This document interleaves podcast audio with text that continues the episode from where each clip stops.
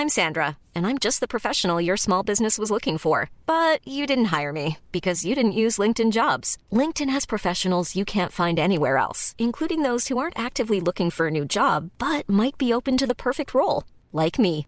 In a given month, over 70% of LinkedIn users don't visit other leading job sites. So if you're not looking on LinkedIn, you'll miss out on great candidates like Sandra. Start hiring professionals like a professional. Post your free job on linkedin.com/people today.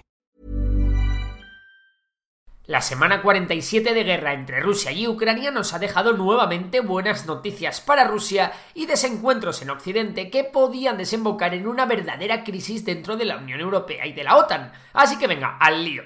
La gran noticia de la semana es que finalmente Soledar ha caído en manos rusas. La localidad de 10.000 habitantes situada al norte de Bakhmut está ya completamente ocupada por las fuerzas rusas y los ucranianos han establecido una nueva línea de defensa fuera de la ciudad. Ahora que Soledar ha sido tomada, los rusos han hecho un pequeño parón táctico, pero tienen que darse prisa si quieren explotar las opciones tácticas que les brinda el haber abierto una brecha en las líneas ucranianas. Mientras los ucranianos se emplean a fondo en tapar como sea el agujero y en fortificar sus líneas en profundidad, para hacer que el esfuerzo ruso haya sido en vano.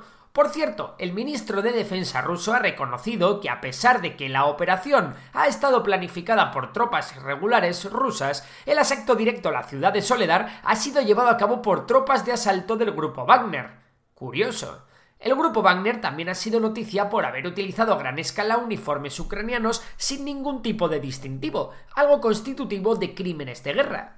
Las bajas entre el grupo Wagner se cuentan por miles. Según fuentes estadounidenses, que son los únicos que se han atrevido a dar cifras de las bajas de los Wagner, estos habrían perdido 4.000 hombres en el eje Soledar-Bakhmut, a los que hay que sumar 10.000 heridos. Esto significaría que el grupo Wagner ha perdido ya un tercio de los soldados que tenía disponibles. En cualquier caso, parece que la estrategia del alto mando ucraniano es clara. Tratar de mantener el frente con lo mínimo, es decir, con los 50.000 soldados que tiene desplegados en Bakhmut, e ir preparando poco a poco una ofensiva de cara a la primavera, tal y como mencionó en su día el comandante en jefe de las Fuerzas Armadas de Ucrania, Valery Zaluzny. Mientras, apoyado en sus ingentes recursos humanos obtenidos de las cárceles rusas y de la movilización parcial, Rusia tratará de avanzar en el Donbass hacia Sloviansk y Kramatorsk, cueste lo que cueste. De hecho, según la inteligencia ucraniana, Putin ha ordenado al nuevo comandante en jefe de las tropas rusas en Ucrania tomar el Donbass para marzo. Ahora vamos con el último culebrón de la guerra, y es que Alemania estaba empeñada en bloquear el envío de tanques Leopard 2 a Ucrania por parte de cualquier país que osase a ello. ¿Que por qué Alemania puede hacer esto? Porque Alemania es el fabricante y el armamento tiene estas cláusulas contractuales. Por ejemplo, Estados Unidos prohibió a España utilizar armamento estadounidense en sus colonias, lo que afectó a las tropas españolas en la guerra del IFNI. El caso es que la presión contra Alemania para que levantara el veto ha sido tal que la ministra de Defensa alemana Christine Lambrecht ha tenido que dimitir y parece que finalmente habrá acuerdo para que se puedan transferir Leopard 2 a Ucrania. Recordemos que Reino Unido ya se adelantó la semana pasada anunciando el envío del Challenger 2, que en parte fue una medida de presión a Alemania. Y ahora que se van a poder enviar Leopards, ¿quién los podrá enviar? Bueno, Polonia ya anunció que enviará al menos una compañía, es decir, unos 15. Por cierto, Polonia lleva enviados durante toda la guerra 260 tanques de sus stocks de tanques soviéticos. Turquía, Grecia y España tienen más de 300 Leopard 2 y Alemania y Finlandia más de 200. De hecho, los finlandeses ya han dicho que están listos para enviar unos cuantos. Otros países como Canadá, Hungría, Dinamarca, Portugal, Noruega o Países Bajos también podrían enviar los Leopard 2. Pero, ¿con quién podemos contar aquí? Es complicado que Turquía y Grecia envíen nada, ya que ambos están en plena escalada militar, especialmente Turquía que anda con líos en medio mundo. España, Polonia y Finlandia podrían enviar algunos de su versión 2 a 4 o los 2 a 5 polacos, ya que no creo que veamos las versiones más avanzadas, es decir, los 2 a 6, los 2 a 7 o los 2 en Ucrania, aunque quién sabe. Lo mismo podrán hacer los canadienses, que han demostrado esta semana que están dispuestos a enviar mucha ayuda a Ucrania con el anuncio del envío de 200 vehículos blindados en Ator. Alemania no parece estar dispuesta a enviar nada, si acaso los Leopard 1 de la época de la Guerra Fría, que estos tienen en stock. Dinamarca y Noruega sí que podrían enviar algo, mientras que Portugal y Países Bajos no tienen lo suficientes como para poder hacer un envío significativo.